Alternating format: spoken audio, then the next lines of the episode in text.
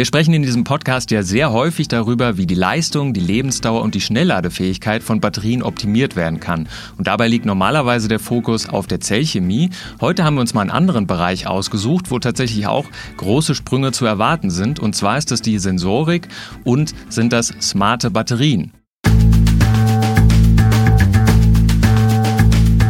Geladen, der Batterie-Podcast mit Daniel Messling und Patrick Rosen.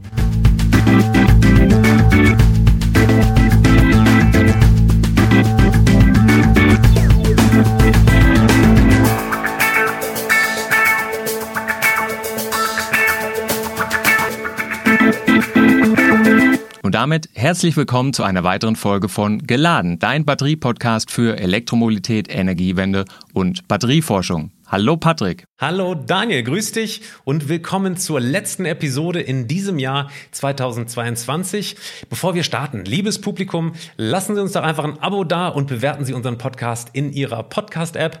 Und wenn Sie möchten, dann teilen Sie uns doch Ihren Batterie-Thementipp mit. Wie immer eine E-Mail an patrick.rosen.kit.edu oder an daniel.messling.kit.edu. Wir heißen zwei Herren heute hier in der Runde willkommen und zwar Gerhard Domann und Dr. Andreas Hutter. Grüß Sie beide im Podcast. Guten Tag. Hallo. Herr Domann, Sie sind Leiter des Bereichs Anwendungstechnik beim Fraunhofer Institut für Silikatforschung ISC und Projektkoordinator des europäischen Forschungsprojekts Spartacus. Und Herr Dr. Hutter, Sie sind Gruppenleiter für Energiesysteme bei der Schweizer Forschungseinrichtung CSEM und Vizepräsident des Schweizer Vereins für innovative Batterieapplikationen und Technologien IBAT. Also nochmal ein herzliches Willkommen hier im Geladen Podcast. Ich stelle Ihnen mal die erste Frage, Herr Domann. Ähm, beginnen wir mal mit diesem EU-Projekt, diesem großen Spartakus. Ähm, können Sie das mal bitte zusammenfassen, so ein bisschen thematisch abstecken, worum es da geht und auch wer da involviert ist alles? Das Spartacus-Projekt ist ein europäisches Projekt und das Spartacus, man äh, sucht sich immer schöne Akronyme aus, steht für Especially Resolved Acoustic, Mechanical and Ultrasonic Sensing for Smart Batteries. So, das heißt, äh, um was geht es hier? Es geht darum, dass wir äh, Sensoren an Batteriezellen applizieren wollen, um den Zustand der Batterie besser zu verstehen und zu messen. Äh, das heißt, es gibt den Begriff State of Health, äh, der den Gesundheitszustand sozusagen der Batterie äh, bezeichnet. Und die Sensorik, die wir dafür verwenden, äh, die zu entwickeln und zu applizieren, um diese Batterie zu charakterisieren, das ist der Kern des Projektes. Wir beziehen uns hierbei auf nicht invasive Sensoren, also Sensoren, die von außen angebracht werden und bevorzugen vor allem mechanische und akustische Sensoren. Das heißt, wir vermessen die Verformung der Batterie, wir vermessen, wie sich die, äh, die Schallgeschwindigkeit in der Batterie ändert äh, und wollen daraus Rückschlüsse ziehen, ähm, wie es der Batterie geht. Ähm, das heißt, äh, ergänzen das mit äh, Impedanzmessungen und Temperaturmessungen so dass wir also verschiedene Sensoriken brauchen, um diese Batterie zu charakterisieren. Ähm, diese Sensorik wird entwickelt äh, teilweise beim Fraunhofer ISC in Würzburg in Deutschland und äh, in der, bei der Freien Universität in Brüssel. Wir nehmen dann diese Daten, äh, wir nehmen die Sensoren, äh, verbinden die sozusagen auf einer, einer flexiblen Leiterplatte, brauchen dafür äh, gedruckte elektronische Anwendungen, und diese Aktivitäten werden durchgeführt äh, bei dem Forschungspartner CEA in Frankreich. Ähm, und dann haben wir also praktisch eine Sensorik, die uns Daten miss gibt über diese Batterie. Äh, diese, mit, dieser, mit diesen Daten bauen wir Modelle auf, auch wieder in Brüssel, äh, und ähm, machen aus diesen Modellen dann letztendlich Validierungsmöglichkeiten, um zu checken, ob diese, diese Modelle auch funktionieren. Ganz Gezielt wird es gemacht sozusagen dadurch, dass wir diese Modelle in ein Batteriemanagementsystem einspeisen, das bei meinem Partner Andreas Hutter im CISEM äh, entwickelt wird. Und dieses Batteriemanagementsystem System wird dann validiert bei dem Partner in Spanien, CDTech. Außerdem haben wir noch einen äh, Material, Batteriematerialhersteller an Bord.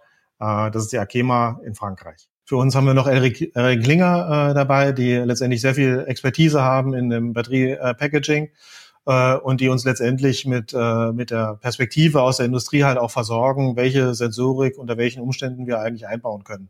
Vielen, vielen Dank für diesen Aufschlag schon mal. Da gibt's ja offensichtlich ganz, ganz viele verschiedene Sensortypen, die ganz, ganz verschiedene Sachen messen. Jetzt holen wir mal Herrn Dr. Hutter auch ins Gespräch mit einer doch sehr grundsätzlichen Frage erstmal. Was ist denn eigentlich eine smarte Batterie? Also dieser Terminus, was, was macht eine Batterie smart letzten Endes? Eine Zelle oder eine Batterie, das ist im Großen und Ganzen eine Büchse mit einem Plus- und einem Minuspol. Und äh, wenn man den Plus- und Minuspol verbindet, dann wird der Strom geliefert. Und ganz generell kann man sagen, dass diese Büchse oder diese Batterie smarter oder intelligenter wird, wenn äh, neben dieser Stromlieferfunktion noch andere Funktionen dazukommen. Da kann man sich zum Beispiel denken, dass wir von der Batterie erwarten würden in Zukunft, dass sie sogar weiß, wie groß ihre Innentemperatur ist, um eben vorhersagen zu können, ob sie noch sicher zu operieren ist aktuell. Oder vielleicht noch später könnte man sich auch vorstellen, dass eine wirklich smarte Batterie nicht nur äh, weiß, wie es ihr geht, sondern sich auch selber reparieren kann. Also diese Selbstheilungsmechanismen, die auch durch eben verschiedene Sensoren getriggert werden könnten. Wenn man darauf jetzt Bezug nimmt, ähm, dann hat mich das ehrlich gesagt schon überrascht, äh, dass, dass das nicht ohnehin schon irgendwie der Fall ist, dass das nicht alles schon auch bei der Industrie in, in den Schubladen liegt, beziehungsweise schon vielleicht ähm, auch allgemein funktioniert. Ähm, Herr Domann, wie ist es? Warum braucht man da jetzt so ein riesen EU-Projekt? Warum sind denn, ist das so eine große Herausforderung, in das Innenleben einer Batterie hineinzuschauen? Es geht also letztendlich darum, dass man ähm, mit äh, möglichst äh, relevanten Informationen versucht, diesen äh, Gesundheitszustand der Batterie zu erfassen. Äh, und die Frage, die uns eigentlich begleitet, ist, äh, welche Sensorik ist denn jetzt eigentlich die, die am effektivsten ist, die uns am meisten Informationen gibt?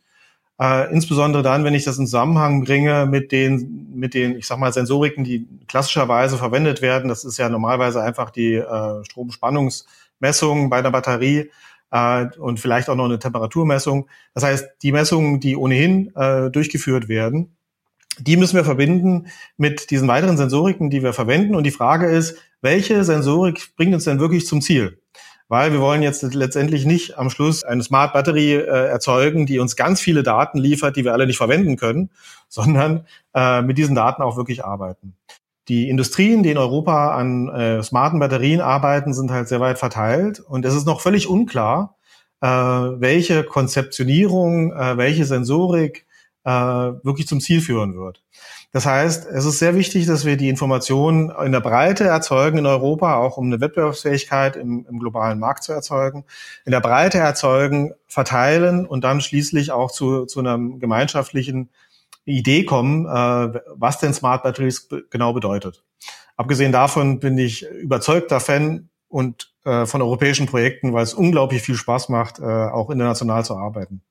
Herr Dr. Hutter, ich muss noch mal ganz kurz auf ähm, Ihr Statement gerade eingehen. Da haben Sie was von selbstheilenden Batterien gesagt. Das würde ich jetzt erstmal spontan in der Zellchemie verorten und nicht sozusagen in der Welt der Sensorik. Die Ziele sind klar. Man möchte damit äh, die Lebensdauer verlängern. Man möchte die Leistung aufrechterhalten und vielleicht auch die Sicherheit ein bisschen gewährleisten. Aber was hat's denn jetzt mit diesen selbstheilenden Batterien auf sich? Wir sind da sehr in der Anfangsphase noch, aber generell gibt es zwei Prozesse. Man kann sagen, die Batterie, die heilt von selbst, weil sie einfach äh, interne Selbstheilungsprozesse hat. Aber meistens ist es doch so, dass man heutzutage eben vielleicht äh, zum Beispiel ein Beispiel des Dendritwachstum könnte man sich vorstellen, dass man diese Dendrite, die, sie, die, die, wenn die entstehen, dass man die versucht zurückzubilden oder abzubrechen mit verschiedenen piezoelektrischen oder anderen Effekten.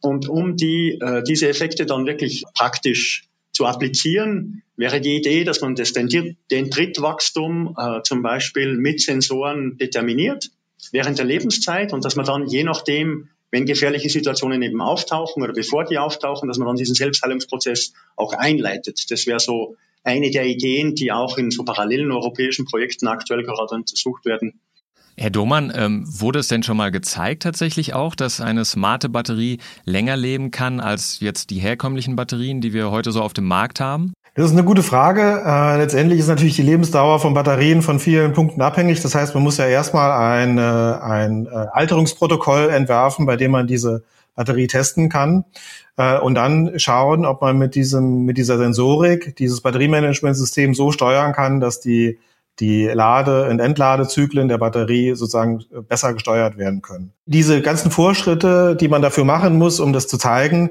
die sind eigentlich jetzt in der Breite noch nicht passiert, zumindest nicht mit unserer Sensorik. Das heißt, das ist das, was wir jetzt eigentlich auch in dem, in der, in dem Projekt noch machen werden. Äh, wir sind ja ungefähr jetzt in der Hälfte des Projektes angekommen. Äh, wir haben die Batterie jetzt mit äh, Sensoren ausgestattet und werden jetzt schauen, ob das Batteriemanagementsystem, was wir dazu entwickelt haben, diese Daten so verwenden kann, dass die Lebensdauer tatsächlich gesteigert wird.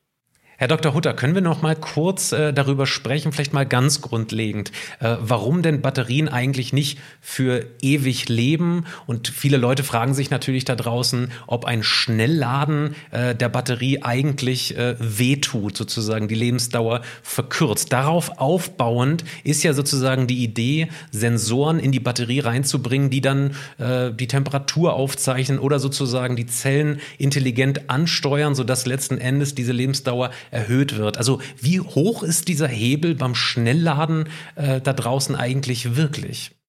Die Alterung von den Batterien, das hängt ja eigentlich mit diesen Transportmechanismen in der Batterie zusammen, oder? Äh, die Batterie, die, die lebt davon, dass äh, Ionen, Lithium-Ionen bei der Lithium-Ionen-Batterie eben von den, zwischen den zwei Polen hin und her wandern. Und ähm, diese Wandermechanismen, wenn man von der Kathode zur, über das Elektrolyt zur Anode geht, das sind relativ komplizierte Verfahren, äh, physikalisch, elektrochemisch. Und es gehen immer wieder auf der einen Seite diese Ionen verloren, die lagern sich an gewissen Schichten ab. Und das führt zur Alterung, das führt unter anderem auch dazu, dass eben Kapazität verloren geht, weil nicht mehr so viele Ionen äh, mit zum, äh, zum Ladungstransport beitragen können. Auf der anderen Seite werden aber auch diese diese Schichten, ähm, wenn sie die Ionen immer wieder einlagen, zerstört und das führt auch zu, ähm, zu, einem, zu, einer, zu einem Alterungsprozess. Das passiert vor allem beim Laden und beim Entladen und es passiert vor allem dann auch immer mehr, wenn man mit hohen Strömen oder bei geringeren Temperaturen lädt. Aber das ist ein Prozess, der ist immer da. Der, funkt, der, der ist auch da, wenn man gar nicht äh, die, die, die, die Batterie benutzt. Und äh, jetzt ist eigentlich die Hoffnung, die wir haben, ist, dass diese Alterungsprozesse potenziell eben reversibel sind oder dass man versuchen kann, diese Alterungsprozesse so aufzugleisen, dass sie relativ wenig Einfluss haben oder eben wenig Lithium verloren geht, indem man eben versuchen kann, äh, zum Beispiel das Laden zu steuern. Man weiß zum Beispiel heute, wenn man schnell laden tut, wenn man wenn man gepulst laden tut, dann äh, sind die Ablagerungsprozesse von diesen Ionen nicht so stark. Und jetzt geht es eigentlich darum, dass wir eine Möglichkeit finden, auch nicht nur dieses theoretische Wissen äh, zu, zu benutzen und das auch applizieren zu können, indem man diesen Ladestrom zum Beispiel steuert anhand von Messdaten, wo man den Gesundheitszustand von der Batterie tatsächlich auch eruieren kann. Das ist eigentlich die Idee von diesen Sensoren. Wie wichtig das für, für die Anwender ist, äh, sieht man ja auch zum Beispiel an dem äh, einen, an der einen Geschichte bei dem, äh, bei dem einen Hurricane in New Orleans, äh, wo Tesla praktisch durch ein Software-Update äh, versucht hat, sozusagen dann die Reichweite der Autos zu, äh, zu erhöhen, äh, weil letztendlich das Batteriemanagementsystem geändert wurde, weil die Entladung neu gesteuert wurde dadurch. Äh, das heißt, man sieht, es gibt Sicherheitspuffer, die normalerweise nicht verwendet werden, äh, um letztendlich die Batterie nicht zu altern und auch aus Sicherheitsgründen. Und diese Puffer sozusagen zu minimieren, äh, das ist, glaube ich, was, was sinnvoll ist, äh, um sozusagen ja eine höhere Performance der Batterien zu erzeugen. Herr Dumann, können Sie das nochmal eben zusammenfassen? Ich habe es noch nicht ganz verstanden. Tesla hat dort die Ladeprotokolle äh, von den Fahrzeugen so erhöht, dass sie schneller laden konnten? Dass sie länger entladen können, äh, um die Reichweite zu erhöhen für die Autos, die schnell aus diesem Katastrophengebiet raus mussten. Schauen wir uns jetzt mal ein bisschen genauer diese Sensorik an. Ähm, ich frage mich da ehrlich gesagt, gab es in der Vergangenheit auch schon äh, Sensorik in den Batterien und welche war das? Welche Aufgaben haben denn diese Sensoren übernommen, wenn es die schon gab? Also was normalerweise gemacht wird, ist, äh, um zu schauen, wie, wie gut eine Batterie äh, funktioniert, wie, wie die Performance ist, wie der Gesundheitszustand ist, ist äh, ein, ein Coulomb-Counting. Das heißt, es wird äh, geschaut, wie viel Ladungen fließen ab bei bestimmten Spannungen, ähm, beziehungsweise wird die Spannung äh, der Batterie gemessen. Das sind sozusagen die, die grundlegende Sensorik, die normalerweise verwendet wird. Es gibt dann auch Konzepte, äh, auch um, um, die Batterie in einem normalen Betriebszustand zu halten, dass äh, Batteriepacks vor allem dann auch äh, Temperatur geregelt sind, dass sie geheizt werden. Dann kommen dann noch Temperatursensoren dazu. Alles weitere ist kein State of the Art. Äh, das äh, ist eigentlich relativ ungewöhnlich, äh, weitere Sensorik einzusetzen, weil das natürlich auch eine, einen Kostenfaktor bedeutet und man muss erstmal beweisen, dass die Sensorik tatsächlich dann auch diesen ökonomischen äh, Mehrwert bringt. Welche hm, Daten können denn diese Messinstrumente denn auch noch weitergeben? Jetzt haben Sie gerade gesagt, es gibt auch akustische äh, Messgeräte beispielsweise. Klar, es gibt Thermometer und ansonsten tatsächlich Voltmeter. So, so stelle ich mir das vor. Oder ähm, welche anderen Daten kann man theoretisch zumindest mal denn noch erheben? Worauf wir uns noch konzentrieren, ist letztendlich, dass eine Batterie ja während des Laden und Entladens ja atmet in einer bestimmten Art und Weise. Das heißt, bei der Einlagerung der Lithium-Ionen in den Anoden oder Kathoden, äh, je nach Ladezyklus, äh, kriege ich also eine Verformung der Batterie. Äh, diese Verformung kann ich erstmal rein mechanisch messen, ja, indem ich also äh, Kompressionssensoren einsetze, die messen, wie stark sie zusammengedrückt werden. Ähm, diese Verformung der Batterie impliziert aber auch, dass ich sozusagen eine Änderung der Materialien bekomme, der akustischen Antwort der Materialien äh, in der Batterie. In dem Moment, wo ich Lithium in die Anode oder Kathode einlagere, äh, verändert sich das E-Modul dieser, dieser Anoden und das gibt einen Einfluss auf den auf die Schallgeschwindigkeit, äh, die ich äh, messen kann. Wenn ich sozusagen auf der einen Seite der Batterie einen, einen Schallsender habe und auf der anderen Seite einen Schallempfänger, da werden natürlich Ultraschall verwendet, sozusagen, damit man in Wellenlängen äh, agiert, die halt interessant sind. Äh, und tatsächlich kann man mit äh, mit dem, mit dem Time of Flight des Ultraschalls, also wie lang der Schall braucht, um durch die Batterie zu propagieren, den Ladezustand sehr gut abbilden. Herr Hutter, da muss ich jetzt mal vielleicht eine etwas kritische Frage stellen. Man versucht ja eigentlich, ähm, den, den Anteil der Passivkomponenten in Batterien eher zu reduzieren, damit man mehr Speichermaterial dann da drin hat. Ähm, Sie versuchen jetzt noch mehr Sensoren da reinzubringen. Äh, überwiegen da tatsächlich wirklich die Vorteile? Ich denke, man muss äh, die, die Kosten, die Mehrkosten mit den äh, Vorteilen eben vergleichen. In einer Batterie sind immer verschiedene Zellen, die in Serie verbunden sind. Und es ist immer die Zelle, die, äh, die, die, die schlechteste ist, die bestimmt äh, die Charakteristik der ganzen Batterie.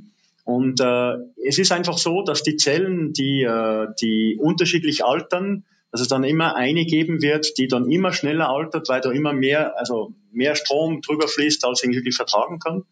Und was wir gezeigt haben, ist, wenn man es schafft, dass man diese Zellen äh, partiell schont, so dass man es schaffen kann, dass alle Zellen in einem String, also ein String in einem Auto, 400 Volt Batterie, da sind bis zu 100 Zellen in Serie drinnen. Wenn man es schafft, diese Zellen, die immer äh, am schlechtesten sind, zu isolieren, dann kann man die Lebenszeit von so einer Batterie bis zu 20 Prozent, also wenn man bis zu einem SOH von 80 Prozent End of Life ausgeht, äh, bis um 20 Prozent erhöhen. Das heißt, ein Auto, was normalerweise 16 Jahre fahren würde, würde dann sogar fast an die 20 Jahre fahren.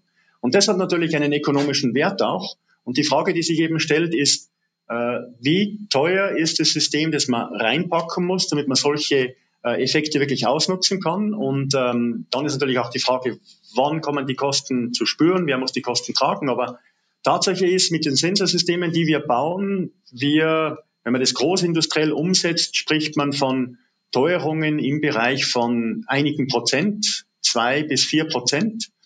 Batterie kostet heute 120 bis 150 Euro pro Kilowattstunde. Wir sprechen also da von, von weniger als 10 Euro. Und aber wenn man eben das vergleichen kann mit dieser erhöhten Lebensaus, äh, der erhöhten Lebensdauer, denken wir schon, dass der ökonomische Fall natürlich auch gemacht werden kann. Aber das ist äh, nicht unsere Entscheidung. Wir liefern die Lösungen und äh, im Endeffekt sind die dann die Autos, die Batterien einbauen, die müssen entscheiden, ob das für die auch äh, tragbar ist. Also jetzt stelle ich mir vor, es gibt eine in, in Serie geschaltete ähm, ja, Reihe von Batterien letzten Endes. Davon ist vielleicht tatsächlich eine Zelle defekt. Der Sensor sozusagen meldet an das Batteriemanagementsystem. Darauf kommen wir auch gleich nochmal zu sprechen. Hier gibt es ein Problem müsste nicht eigentlich ähm, es eine Schaltkreisänderung geben, äh, damit man dieses Problem dann sozusagen intelligent umgeht? Also gibt es da nicht noch weitere Elektronik, die sozusagen in die neuen Batterien mit Sensoren dann ähm, sozusagen überführt werden müsste? Oder würde das heute schon mit heutigen Batterien, wie gesagt, in Serie geschalteten Zellen gehen? Wenn man ähm, Sensoren einbaut, um gewisse Sachen zu messen, muss man danach auch die Möglichkeiten haben zum Agieren. Und zum Agieren gibt es verschiedene Aktivitäten äh, oder Ansatzmöglichkeiten. Und eine dieser Ansatzmöglichkeiten ist natürlich diese zusätzliche Schaltkreise. Das wird heutzutage schon teilweise praktiziert. Jede Zelle hat so einen kleinen Transistor, mit dem man kleine Ströme oder kleine Stromdifferenzen ausgleichen könnte. Man kann das aber, diese Konzepte könnte man auch noch weiterentwickeln, äh, Schalter einbauen, äh, einzelne Zellen wirklich rausnehmen, einzelne Zellen überbrücken. Das sind alles Möglichkeiten, die man heute kennt, die man auch schon äh, getestet hat. Die sind aber noch in einem, also das funktioniert. Es ist noch immer die Frage, wie viel das das kostet. Aber dieses, diese Möglichkeit zu reagieren gibt es natürlich. Und längerfristig wäre natürlich das Ideale, wenn man nicht nur reagieren kann von außen, sondern auch innen in der Zellchemie, also diese selbstheilenden Eigenschaften, wenn man die auch wirklich dann, falls was passiert, auch los äh, triggern könnte. Das wären diese, aber ganz generell muss man sagen, äh, nur zu messen, ohne agieren zu können, macht äh, wenig Sinn. Man muss irgendwie schauen, welche Möglichkeiten man hat. Und Schaltkreisanpassungen sind natürlich eine dieser Möglichkeiten. Herr Domann, äh, unser letzter Gast, ähm, Dr. Heiner Heimes, hat uns die Frage mitgegeben, ob diese Sensoren auch in, in dem Zellinneren ähm, zu finden sind. Es gibt äh, Forschungsprojekte, wo die Sensoren vor allem in den Batterien eingebaut werden. Das hat natürlich einige Vorteile, weil die, äh, die Aktivitäten in der Batterie von innen natürlich besser gemessen werden können. Andererseits ist es so, dass die, ähm, dass die Sensoren auch vor den Chemikalien, die in der Batterie äh, sind, auch geschützt werden müssen. Das heißt, man muss sich sehr viel Gedanken machen über die Verkapselung.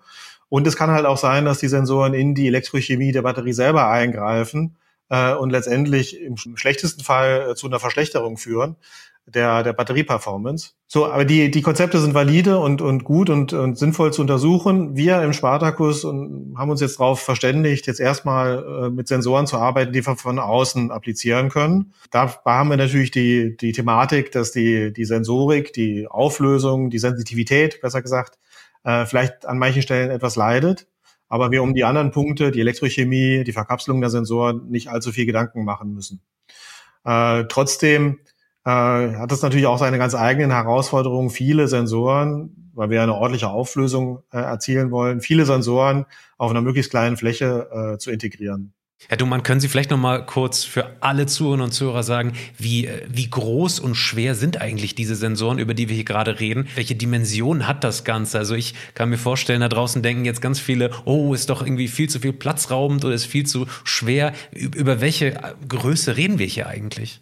Wir entwickeln jetzt momentan Sensorelemente, die wir an einer, an einer einzelnen Batteriezelle sozusagen applizieren können. Ähm, und die, wir die ganze Batteriezelle, die ganze Pouchzelle, die wir als, als Testsystem nehmen, die belegen wir mit Sensoren. Das heißt, wir haben die Fläche zur Verfügung, die die Pouchzelle halt uns gibt, ähm, und können jetzt darauf verschiedene Sensoren integrieren.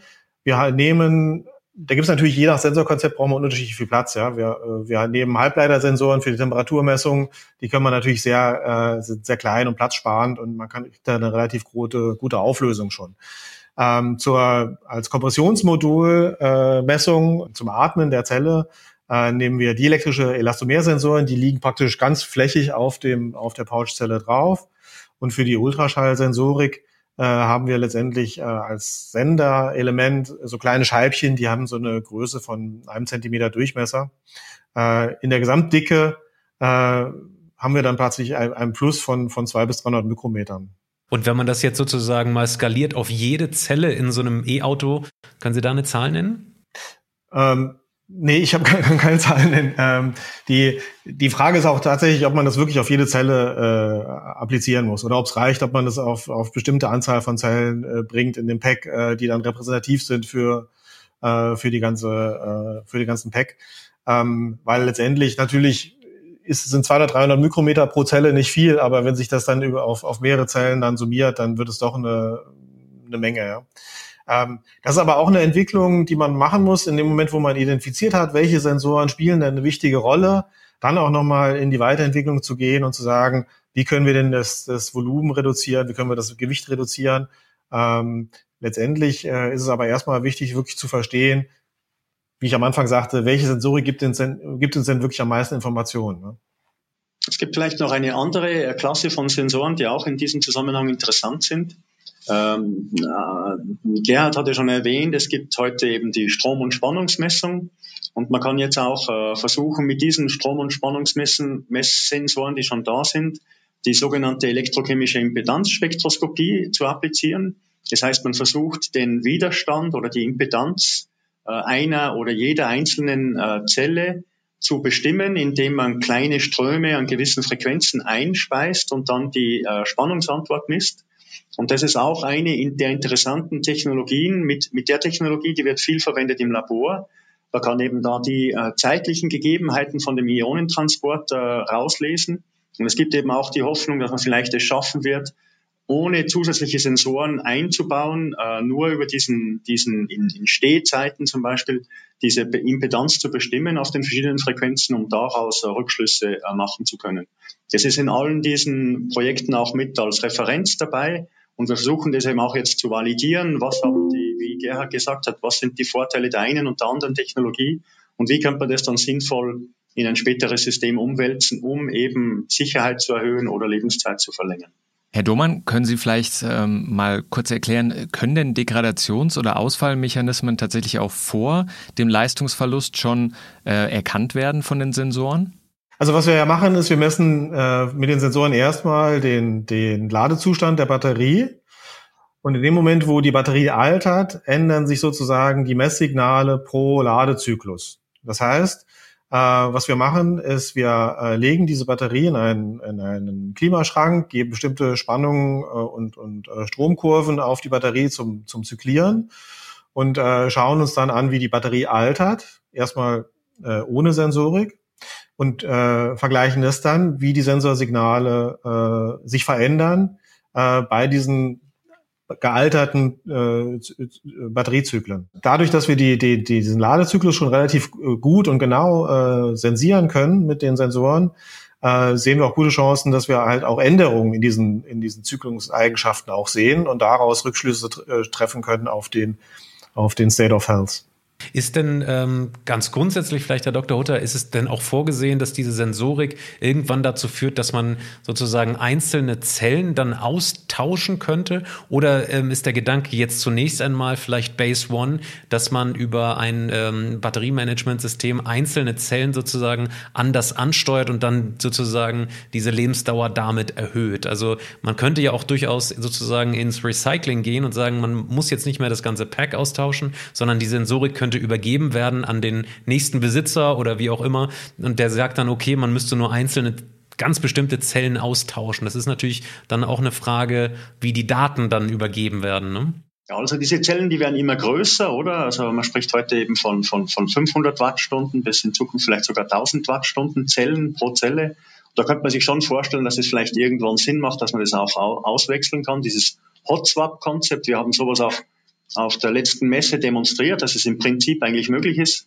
Allerdings ist es so, dass äh, damit äh, natürlich sehr viele mechanische ähm, Bedingungen mit einhergehen und das macht das natürlich alles ein bisschen, also man kann das natürlich machen, aber es ist nicht sehr ökonomisch, das ist natürlich alles sehr teuer. Also die Tendenz geht heutzutage wirklich da in die Richtung, dass man, wenn man so Hot macht, es gibt jetzt auch Autofirmen, die versuchen, die Batterien nicht mehr zu laden, nicht schnell zu laden, sondern Batterien direkt zu wechseln, aber die Tendenz geht eigentlich dahin, dass man das äh, auf einer Pack-Ebene macht, also so 50 bis 100 Kilowattstunden, dass man die auf einmal austauscht.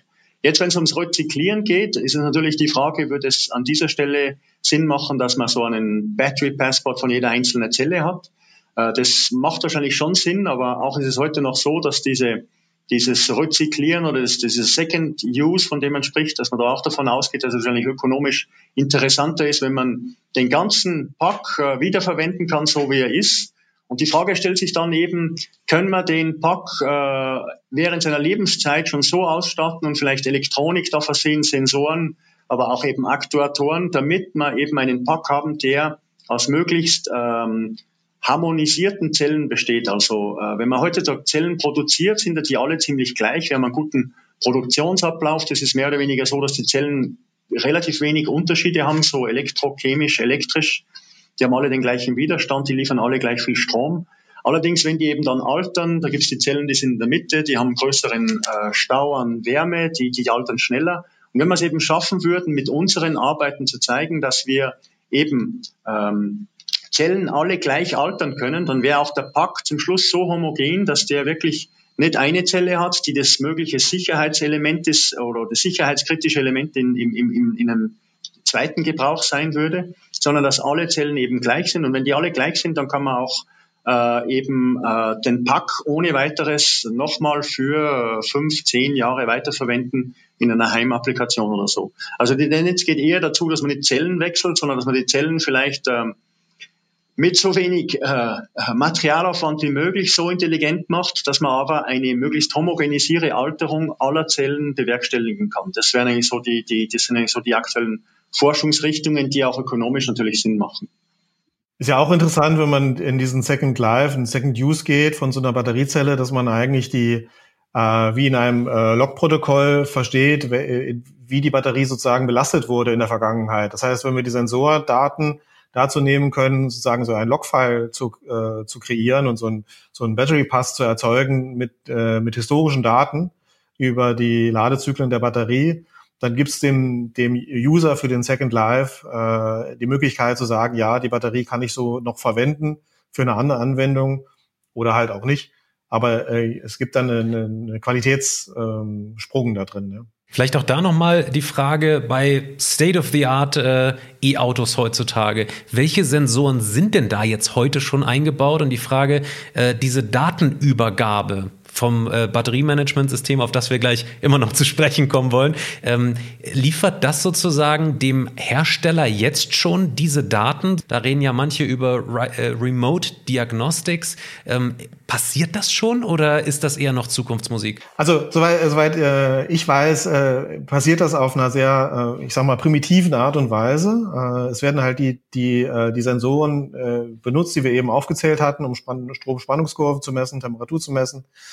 Ähm, und die, ähm, die Aussteuerung der Batterie, äh, auch die, die Art, wie die Batterie betrieben wird, ist natürlich eine Art äh, des Know-hows der, der, der Automobilfirmen, äh, die letztendlich auch das alte Know-how ersetzen muss, was bei den Verbrennungsmotoren äh, da war. Das heißt, irgendwie müssen die Firmen ja einen Mehrwert erzeugen und dieser äh, Mehrwert entsteht heute bei dem Elektroauto vor allem dadurch zu wissen, wie man die Batterie sinnvoll steuert äh, in den Lade- und Entladezyklen. Äh, und deswegen ist das auch ein Thema, was ähm, ein bisschen unter der Decke gehalten wird, weil die, äh, weil da halt sehr, sehr viel äh, ja, äh, wettbewerbswichtiges Know-how drin steckt. Erwähnt, man misst die Spannung von jeder Zelle und man misst äh, die Temperatur auf jeder zweiten oder vierten Zelle und man misst den Strom in einem Strang. Und es kommt natürlich jetzt auch darauf an, wie schnell man diese äh, äh, Messwerte äh, ausliest. Heute kann man davon ausgehen, dass man ungefähr äh, alle Zellen gleichzeitig einmal pro Sekunde auslesen kann. Und da kommen wir in Bereiche, wo man eigentlich, wo es interessant wird, Datenauswertung zu machen, um zu sehen, wie die einen oder anderen sich verändern. Aber wir sind noch nicht in den Bereichen, wo man wirklich elektrochemische Prozesse oder so analysieren kann. Und äh, eben, man kann jetzt, es gibt eigentlich zwei äh, Richtungen. Auf der einen Seite könnte man davon ausgehen, dass man sagt, man versucht, äh, die Datenraten zu erhöhen, man versucht, da bis zu einem Kilohertz abzutasten, um dann auch eben aus den Strom- und Spannungsantworten gewisse äh, Prozesse oder Informationen rauslesen zu können. Auf der anderen Seite gibt es die eben, und das, das wird natürlich dann schnell relativ viele Daten bedeuten auch, ja. Und dann gibt es äh, natürlich die Möglichkeit, dass man diese Daten nicht nur lokal vergleicht, sondern eben, wenn man sagt, ich habe diese Daten von allen meinen Autos, ich habe 100.000 Autos und ich kann dann versuchen, Korrelationen zu bilden mit diesen äh, künstlicher Intelligenz und so, das, das macht Sinn, aber wahrscheinlich ist es, also was wir sehen, ist es wahrscheinlich doch viel besser, wenn man so, die, die Batterien sind hochkomplexe äh, elektrochemische Prozesse, die da ablaufen. Und es ist wahrscheinlich besser, wenn man diese Prozesse versteht, um wirklich sagen zu können, äh, nicht über, über, über über Spannungsreaktionen äh, indirekt bestimmen zu können, was passiert intern, sondern wenn man das direkt über Sensoren auslesen kann, um sehen zu können, wo die kritischen Elemente sind. Gibt es jetzt Dendritwachstum, wo zu einem ähm, Thermal Runaway führen kann, in einer Zelle? Ist das so oder nicht? Das wird immer schwierig sein, wenn man das äh, datenmäßig von äh, vergleichen will und, und, und, und, und das muss man sowieso online und, und in Realtime machen und kann man nicht irgendwo in der Cloud oder indem man 100.000 Batterien vergleicht machen. Für alle Hörerinnen und Hörer, die jetzt vielleicht noch nicht so lange bei diesem Podcast dabei sind, erklären Sie doch mal bitte das Batteriemanagementsystem. Welche Aufgaben hat das denn derzeit? Also das Batteriemanagementsystem ist eigentlich das Gehirn von einer Batterie, oder? Das, das nimmt diese Sensordaten auf und versucht diese Sensordaten so auszuwerten, dass man heutzutage vor allem eine sichere Operation einer Batterie gewährleisten kann. Heutzutage geht es vor allem darum, dass man äh, Überspannungen vermeidet, dass man äh, Laden bei tiefen Temperaturen vermeidet, dass man zu hohe Ströme vermeidet. Und was das Batteriesystem heute macht, es überwacht diese Spannungen und Ströme, die Temperatur und äh, entscheidet dann einfach auf der Basis von ganz einfachen Entscheidungen, die aus dem Datenblatt der Batterie kommen, ob die Batterie jetzt weiter geladen werden kann oder ob der Ladestrom zurückgefahren werden muss oder ob die Batterie sogar abgeschalten werden muss. Also das sind heutzutage rein sicherheitsrelevante Aspekte, die das Batteriemanagementsystem macht. Und in Zukunft ist es natürlich so, dass wenn wir mehr Sensoren reinbauen, dass das Batteriesystem, das Batteriemanagementsystem dann mehr Daten zu verwalten hat und dann auch diese Entscheidungen vielleicht anders treffen kann, um zu sagen, jetzt kannst du länger leben, jetzt kannst du, musst du mal diese eine Zelle ein bisschen zurückfahren. Und natürlich auch diese sicherheitstechnischen Aspekte, wo man dann eben vielleicht, wenn die Batterie so, so solche Sensoren hat, mit der man die Innentemperatur bestimmen kann, muss das Batteriemanagementsystem dann entscheiden, okay, diese eine Zelle hat eine zu hohe Innentemperatur, die muss ich jetzt abschalten und diese ganzen Prozesse machen lassen. Jetzt stelle ich mir vor, ähm, dieses Batteriemanagementsystem, das wird immer wichtiger. Je mehr Sensoren jetzt in dieser Batterie verbaut sind, desto komplexer sind diese Entscheidungen, die über Algorithmen wahrscheinlich gesteuert werden. Ähm, an welcher Stelle werden denn diese Daten jetzt übergeben? Das ist ja ein Prozess. Das E-Auto generell liefert diese Daten ähm, und äh, der Hersteller würde dann diese Algorithmen sozusagen immer weiter verfeinern über Machine Learning, über, über künstliche Intelligenz. An welcher Stelle wird denn das sozusagen sozusagen übergeben. Das muss ja auch voll automatisiert irgendwie passieren, oder? Genau. An der Stelle ist es halt wichtig, eine ordentliche Modellbildung zu betreiben. Das heißt, man versucht mit diesen, man versucht verschiedene äh, Degradationsmechanismen mit diesen Sensordaten zu erfassen. Äh, und letztendlich äh, gilt, gilt es daraus, die richtigen Schlüsse zu ziehen. Also weil es halt einfach so vielfältige Degradationsmechanismen gibt in den Elektroden, in dem Elektrolyten, ist das nicht so einfach anhand der normalen Strom und Spannung äh, Messungen zurück äh, zu verfolgen, was denn da jetzt tatsächlich gealtert ist, was passiert ist. So, das heißt, man wird durch die Sensorik einen, einen Datensatz bekommen, äh, der vielleicht sogar schon in Richtung, wenn das über mehrere Zellen hinweggeht, in Richtung Big Data geht, wo letztendlich Modelle gebildet würden, die über äh, Korrelationen, ähm, über ja, Zusammenhänge äh, dann äh, darauf hindeuten, welcher Sensordatensatz äh, welchen Degradationsmechanismus beschreibt. Und diese Modelle in das äh, Batteriemanagementsystem einzuschleusen, sodass die eigentliche Berechnung nicht mehr in dem Batteriemanagementsystem äh, stattfindet, sondern letztendlich nur die, die wichtigen Indikatoren verwendet werden, um dann äh, das Batteriemanagementsystem zu sagen, wie es die Batterie steuern soll. Das ist, glaube ich, der, der Datenübergabepunkt. Aber die Modelle müssen natürlich erstmal gebildet werden, die müssen hinterlegt sein in dem Batteriemanagementsystem. Äh, sonst äh, kann das letztendlich die Intelligenz nicht voll entfalten. Ne? Herr Domann, wir sprechen natürlich ähm, die meiste Zeit über Elektroautos, aber äh, in welchen anderen Anwendungen, also beispielsweise hier Smartphone oder sowas, sind denn noch Batteriemanagementsysteme enthalten? Batteriemanagementsysteme sind überall da enthalten, wo die Batterien, wo Batterietechnologien verwendet werden, die sich nicht selber abregulieren. Also es gibt ja auch Batterietypen, die, äh, die letztendlich inert einen Schutz haben, dass es nicht, äh, nicht weiterladen, wenn, wenn sozusagen bestimmte Ladezustände erreicht sind. Aber letztendlich auch in einem, in einem Smartphone äh, äh bei dem Nutzen von Lithium-Ionen-Batterien muss ich ein Batteriemanagementsystem einbauen, einfach um zu äh, sicher zu gehen, äh, dass ich die Batterie nicht überlade. Und wenn man mal daran denkt, jetzt im, äh, im Smartphone ist eine Zelle verbaut, wie viele Batteriemanagementsysteme gibt es denn für ein E-Auto-Pack beispielsweise? Oder ist das sozusagen immer nur eins pro Pack oder, oder jedes Modul hat eins? Oder wie, wie stelle ich mir das vor? Das ist so hierarchisch aufgebaut, oder? Wie, wie man schon gesagt hat, das Batteriemanagementsystem muss jede Spannung von jeder einzelnen Zelle lesen. Und heutzutage ist es so, dass äh, jede Zelle mit einem kleinen Kabel verbunden ist an einen kleinen Prozessor der diese, diese Spannung misst und dann auch eben Temperatur von den Zellen misst. Und äh, typischerweise sind es diese, diese Slave-Chips, die man nennt. Das sind so, die greifen so bis zu zwölf oder sogar 16 Zellen ab. Und wenn Sie eben dann äh, 100 Zellen in, in, in Serie haben, brauchen Sie bis zu acht äh, von diesen Chips. Und diese Chips, die kommunizieren dann normalerweise wieder mit einem, mit einem äh, heutzutage noch mit einem filären System, äh, mit dem äh, Chip der oder mit der Intelligenz vom Batteriemanagementsystem, was dann einen String bewertet. Und das ganze Batteriemanagementsystem, das verbindet dann die, ähm, im Auto gibt es öfters auch mehrere Strings, verbindet dann die mehreren Strings und äh, entscheidet dann eben über die über die den aktuellen Zustand von diesen von diesen ganzen Dingen. Also es hat ein Batteriemanagementsystem pro Batterie, aber es hat meistens mehrere Untergruppen, die eben dieses diese Sensorik übernehmen. Herr Dr. Hutter, schauen wir uns doch mal die Zukunft so ein bisschen an. Ähm, so in, den, in der Projektbeschreibung kommt auch äh, der Begriff KI recht häufig vor. Ähm, welche Rolle wird denn die KI in Zukunft spielen? Was versprechen Sie sich davon? Also ich denke auf jeden Fall, dass die Systeme in Zukunft intelligenter werden. Inwiefern da künstliche Intelligenz eine Rolle spielt, das lasse ich mal davor dahingestellt.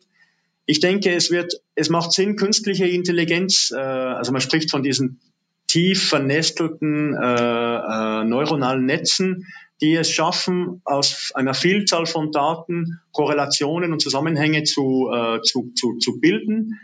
Es macht vielleicht Sinn, wenn man hundert, hunderttausende verschiedene Autos ver, ver, ver, vergleichen will, um zu sehen, wie die einen oder die anderen altern oder wie das Schnellladen bei den einen oder anderen, welchen Einfluss das hat. Allerdings denke ich, wenn man jetzt äh, auf das lokale äh, Signalverarbeitung hinschaut, also die Signale, die aus der aus den, aus den verschiedenen Sensoren rauskommen, die man lokal in so ein Batteriemanagementsystem verarbeiten muss. Ich denke, dass wir da heutzutage in die Richtung gehen, dass wir physikalischen Nutzen ziehen wollen. Und da gibt es also lang bekannte Signalverarbeitungsalgorithmen, äh, Filter, Korrelationsmechanismen, äh, die eigentlich sich bewährt haben und die auch hier in dieser Stelle ähm, großen, großen, großen Wert finden werden, um diese, wie Gerhard vorher erwähnt hat, diese Indikatoren, die man dann später vielleicht benutzt, um ähm, State of Health und so zu benutzen, aber die werden mit ähm, normaler Intelligenz, glaube ich, lokal äh, be berechnet werden. Es ist auch so, diese künstliche Intelligenz, das braucht sehr viel Rechenleistung. Und äh, lokal in den, in den Fahrzeugen, aber auch in anderen Systemen sind wir doch immer relativ beschränkt mit der Rechenleistung. Und darum denke ich, dass die, also es wird sicher intelligent, äh, in, inwiefern das künstlich intelligent wird, ich glaube, das muss, äh, muss sich die Zeit noch zeigen lassen.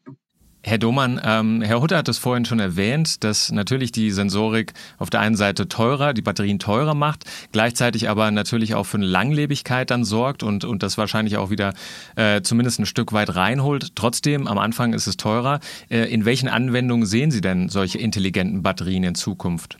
Also letztendlich braucht man natürlich diese Sensorik, diese, diese smarteren Batterien äh, immer da, wo es um Sicherheitsaspekte äh, geht. Also da ist wahrscheinlich der erste Moment, das erste Moment, wo man bereit ist, auch, auch mehr Geld zu investieren. Es gibt ja schon viele, viele Aspekte an, an Sicherheitsaspekten, die berücksichtigt werden mussten, auch eigentlich bei jedem, bei jedem Auto, Automobilbatterie weil letztendlich der Automobilhersteller auf jeden Fall vermeiden will, dass es zu, zu Unfällen kommt, zu Bränden, wie auch immer, weil das natürlich auch äh, rufschädigend ist. Das heißt, äh, man muss da nicht nur vergleichen, ähm, ist das jetzt von der von der äh, Reichweite, kriege ich da einen mehr Gewinn, sondern äh, diese Sicherheitsaspekte sind einfach auch regulatorische Aspekte, die einfach vielleicht erfüllt werden müssen irgendwann mal. Ähm, und äh, es ist auch ein immaterieller Wert, wenn ich sagen kann, meine Batterie erzeugt, äh, wird mit einer besseren Qualität äh, geladen und entladen, ähm, der, der für, für Hersteller ja auch relevant ist. Ja. Von daher, wie soll ich sagen, äh, muss man diese Rechnung wahrscheinlich ein bisschen komplizierter, äh, komplexer aufziehen, als jetzt nur zu sagen, äh, wie teuer ist der Sensor und wie viel Lebensdauer kriege ich dann äh, aus der Batterie mehr raus. Ich denke auch, dass sicherheitsrelevante ähm, Anwendungen wahrscheinlich den, den, den Eintritt ermöglichen werden. Äh, auf der anderen Seite denke ich, dass die Automobilindustrie äh, momentan wahrscheinlich noch gar nicht äh, bereit dazu ist, das aufzunehmen. Ich denke mal, dass man wahrscheinlich die ersten Systeme dieser Art äh, wohl eher in Nischenapplikationen sehen ähm, Batterien ziehen auch immer mehr in den Luftverkehr ein, äh, auch immer mehr äh, Satelliten verwenden nicht mehr diese Nickel-Cadmium-Batterien, sondern auch immer mehr Lithium-Ionen-Batterien, einfach in der höheren Energiedichte. Und in diesen Anwendungen da äh, ist natürlich wahnsinnig wichtig, dass man es ganz, ganz sicherstellen kann, dass, dass es nicht zu einem Thermal Runaway kommen kann. Und ich denke, dass man da wahrscheinlich das erst, die ersten dieser Systeme wirklich auch sehen werden wird. Ja, das leuchtet total ein. Das war auch mein Gedanke, dass man sozusagen das Thema Sicherheit da irgendwie nicht bepreisen kann. Trotzdem muss die Frage ja erlaubt sein, und das ist jetzt unsere letzte Frage, ähm, ob Sie tatsächlich auf absehbare Zeit sehen, dass Sensoren innerhalb der Batterie das Thema Lebensdauer und das Thema äh, der Zuwachs an Leistung sozusagen an sich irgendwie profitabel machen für speziell Automobilfirmen. Da sagen Sie, das ist eher noch Zukunftsmusik, aber wann sagen Sie denn, ist es soweit? Wann können Sensoren sozusagen diesen Zuwachs ähm, an Lebensdauer und Leistung sozusagen profitabel gestalten? Vielleicht nacheinander beide von Ihnen. Also ja, äh, Sie, können mich wahrscheinlich noch zehnmal fragen und ich werde Ihnen keine bessere Antwort geben können, als dass es einfach äh, sich die Zeit entscheiden wird, äh, wann das, wann das kommen wird, weil letztendlich die, die Mehrgewinne noch nicht festgestellt sind äh, von der Dimension her. Also dass es einen Mehrwert gibt, das ist, glaube ich, klar, äh, wenn ich die Batterie äh, monitore, äh, wenn ich sie smarter mache. Nur wie viel das in, in ökonomischen Verhältnissen dann tatsächlich ist, ist es wirklich noch unklar. Äh, ich denke mal, sag mal, von, von, der, von der Roadmap würde ich sagen, wir werden jetzt in den nächsten Jahren äh, feststellen, welche Sensorik tatsächlich relevant sein wird. Wir werden dann, äh, ich sag mal, in den Bereich von fünf bis sechs Jahren sehen können, wie wir diese, diese Daten äh, tatsächlich äh, nutzen können für intelligentere Batteriemanagementsysteme. Und dann wird sich entscheiden, äh, wie viel Erfolg das im Markt haben wird. Herr Dr. Hutter, wollen Sie auch noch mal darauf antworten? Also ich denke, den, den, den Mehrwert in der Lebensdauer mit zusätzlicher Elektronik, das, den Beweis haben wir schon gemacht. Äh, das ist mehr oder weniger da, äh, mit verschiedenen Technologien, auch wenn das nicht unbedingt die Technologien, die wir jetzt schon äh, im Spartakus uns anschauen. Es wird sich einfach jetzt zeigen, wann, das ist die Frage der Automobilindustrie, wann die auch diesen, diesen Mehrwert abholen wollen.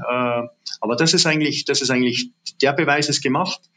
Was die Sicherheit betrifft, da glaube ich, gibt es wahrscheinlich irgendwann ein kleines Wettrennen, weil es gibt auf der anderen Seite ja neben diesen wir sprechen immer hier, wenn wir über Sicherheit sprechen, von dieser dritten Generation mit diesen flüssigen Elektrolyten. Es gibt ja auch noch diese großen Hoffnungsträger äh, Solid-State-Batteries, wo man eigentlich inhärent davon ausgeht, dass die Batteriesicherheit auch besser ist.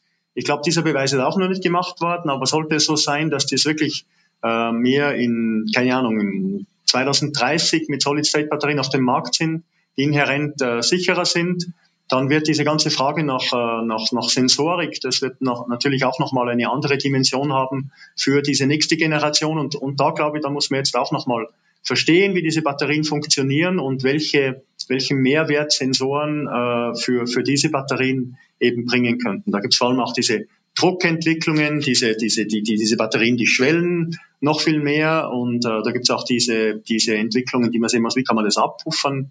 Also da gibt es, glaube ich, noch relativ viel interessante Sachen für uns äh, zu, zu, zu erörtern und äh, Lösungen für die Industrie, um, um, um Lösungen für die Industrie bereitzustellen. Ich glaube, wenn die Industrie auch erstmal bereit ist, diese Sensorik anzuwenden, dann geht ja auch erstmal die Frage los, wie kann ich diese Sensorik äh, ökonomisch äh, äh und, und, und in hohen Massen auch produzieren und dann sinkt ja auch, sinkt ja auch wieder die Kosten. Das heißt, wir müssen halt einfach über diesen, diesen Punkt drüber kommen, zu sagen, äh, dass eine Entscheidung gefällt wird Industrie, äh, wir machen das jetzt, äh, weil das wichtig ist, weil das sicherer macht.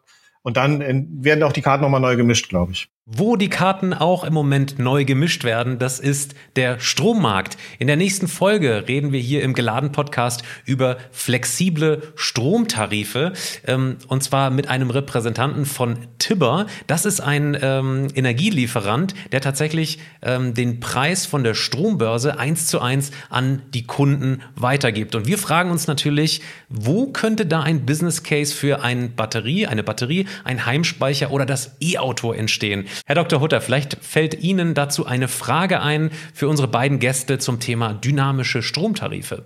Also was glaube ich, ich würde das gerne machen, mit meiner Batterie, die bei mir zu Hause ist, am dynamischen Strommarkt äh, teilzunehmen.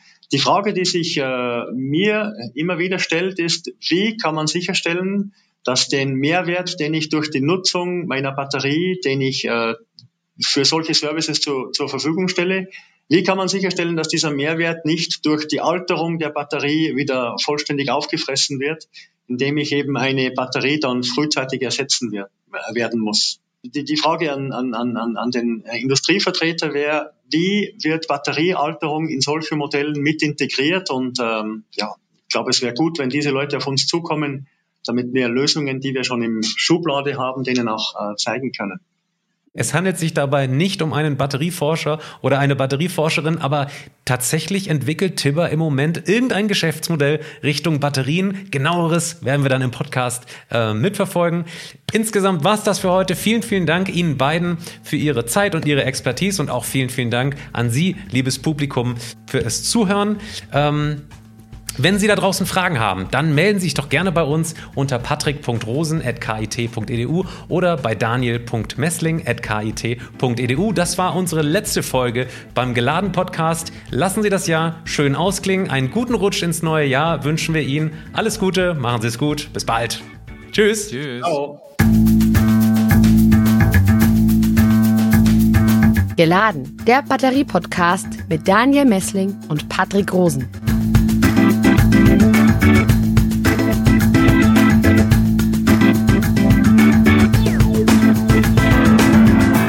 Podcast wurde produziert vom Center for Electrochemical Energy Storage Ulm und Karlsruhe, kurz Celeste, einer Forschungsplattform des Karlsruher Instituts für Technologie, der Universität Ulm und des Zentrums für Sonnenenergie und Wasserstoffforschung Baden-Württemberg.